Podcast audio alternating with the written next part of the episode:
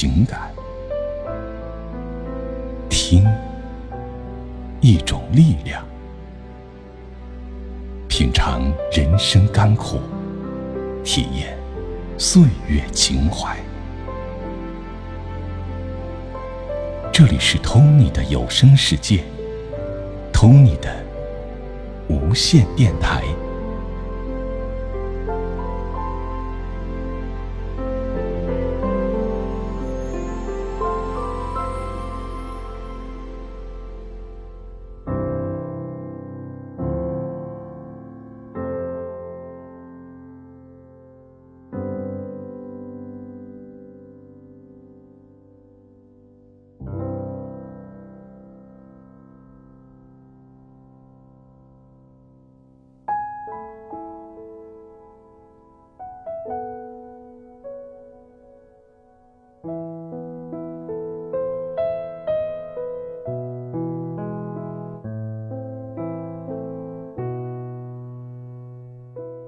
差不多没有人不喜欢花儿，但安于花道又长于种花的人，并不多。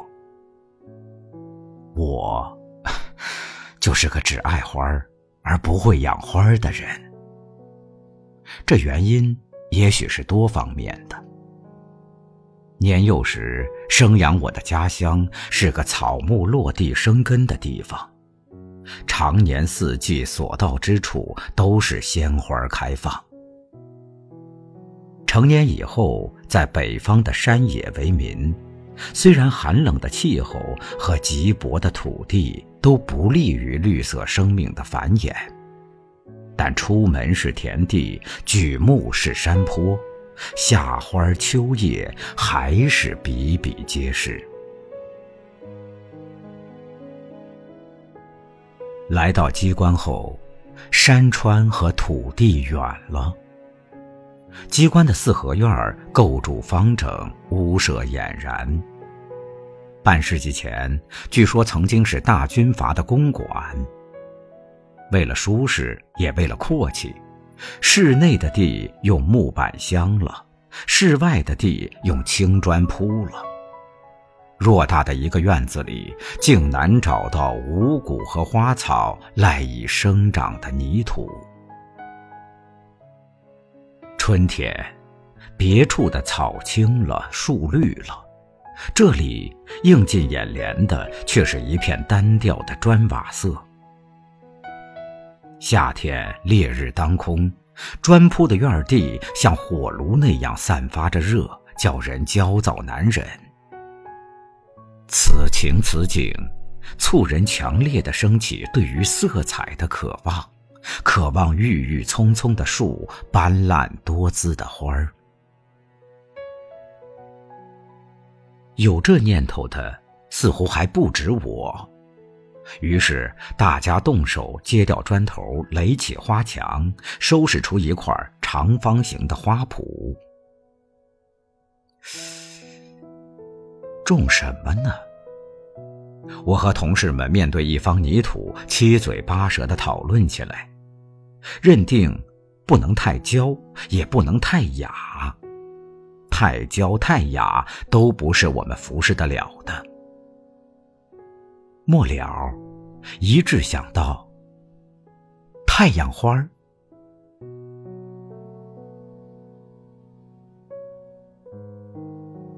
银链一般的种子撒下去以后，天天有人扶着身子瞅它、盼它。可是大半个月过去了，竟丝毫没有动静。有人说种早了，有人说埋深了。正在各种判断莫衷一是时，它破土而出了，新出的芽儿。细得像针，红得像土。几天之内就抽出很圆的杆儿，细圆的叶儿。叶儿和杆儿都饱和着碧绿的枝叶，嫩得不敢碰。很快的，叶儿叶儿杆杆儿密密麻麻连成一片，像法兰绒一般厚厚的铺了一地。当案头的文稿看得双眼昏花时，走到院里来，看一看这绿荫可爱的太阳花，对于困倦的眼睛是一种极好的休息。一天清晨，太阳花开了，在一层滚圆的绿叶上边闪出三朵小花，一朵红，一朵黄，一朵淡紫色。炸开的花儿像彩霞那么艳丽，像宝石那么夺目，在我们宁静的小院里激起一阵惊喜，一片赞叹。三朵花是信号，号音一起，跟在后边的便一发而不可挡。大朵、小朵、单瓣、复瓣，红、黄、蓝、紫、粉一齐开放，一片绿色的法兰绒，转眼间变成缤纷五彩的锦缎。连那些最不爱花的人也经不住这美的吸引，一得空暇就围在花圃跟前欣赏起来。从初夏到深秋。花儿经久不衰，一幅锦缎始终保持着鲜艳夺目的色彩。起初，我们以为这经久不衰的原因，是因为太阳花喜欢阳光，特别能够经受住烈日的考验。不错，是这样的。在夏日暴烈的阳光下，牵牛花偃旗息鼓，美人蕉慵倦无力，富贵的牡丹也会失去神采。只有太阳花对炎炎炽日毫无保留，阳光愈是炽热，它开得愈加热情，愈加兴盛。但看得多了，才注意到。作为单独的一朵太阳花，其生命却极为短促，朝开夕谢，只有一日。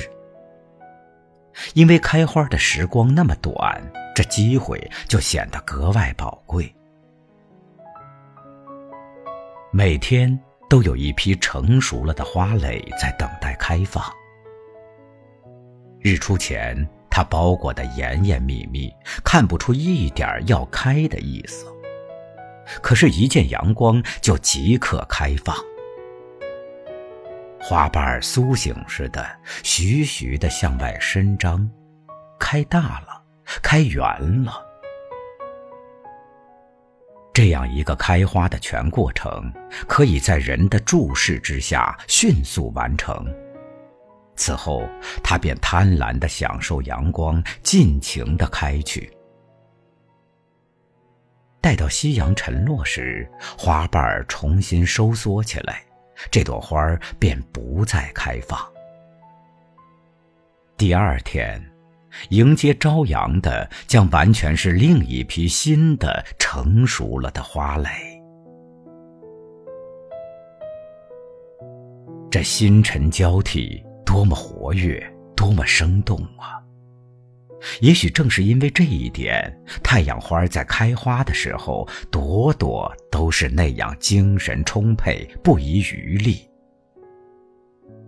尽管单独的太阳花生命那么短促，但从整体上，它们总是那样灿烂多姿，生机勃勃。人们还注意到。开完的太阳花并不消沉，并不易懒。在完成开花之后，它们将腾出空隙，把承受阳光的最佳方位让给新的花蕾，自己则闪在一旁，聚集精华，孕育后代，把生命延续给未来。待到秋霜肃杀时。他已经把银链一般的种子悄悄地撒进泥土，第二年冒出的将是不计其数的新芽儿。太阳花的欣赏者们似乎在这里发现了一个世界，一个科学的、合理的、公平的世界。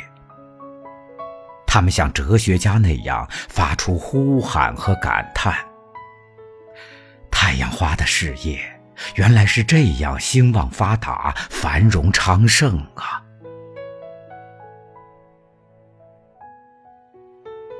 太阳花给予的启迪无疑是有益的。为了这，我们院里的劳动者们说，来年春暖时分还要种一片。太阳花儿，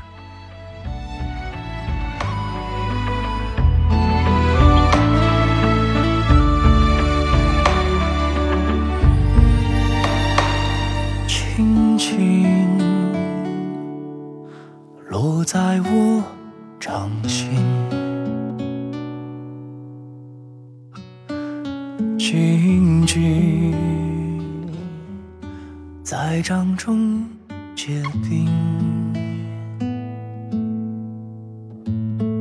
相逢是前世注定，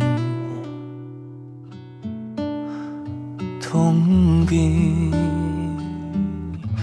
把快乐尝尽。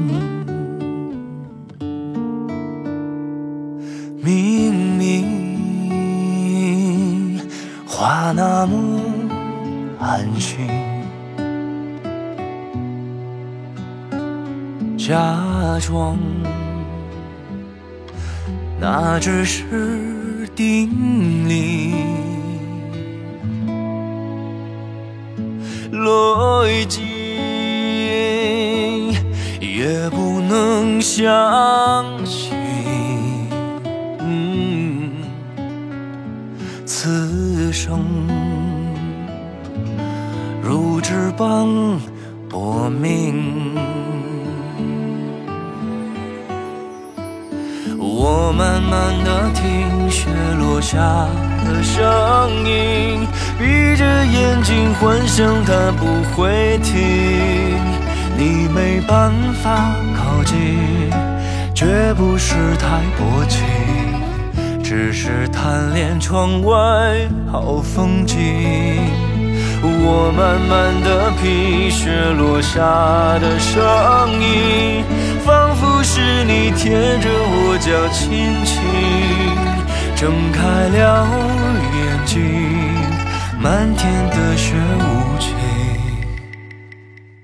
谁来陪这一生好光景？明明。话那么安心，假装那只是定理，逻辑也不能相信。此生如纸般。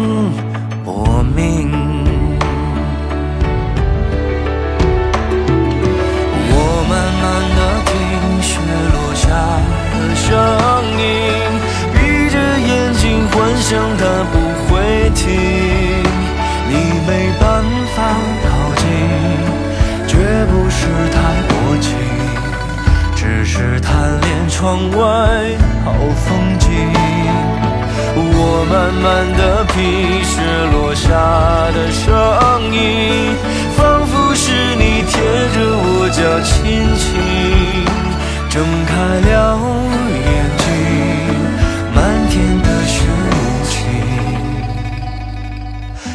来陪这一生好光景，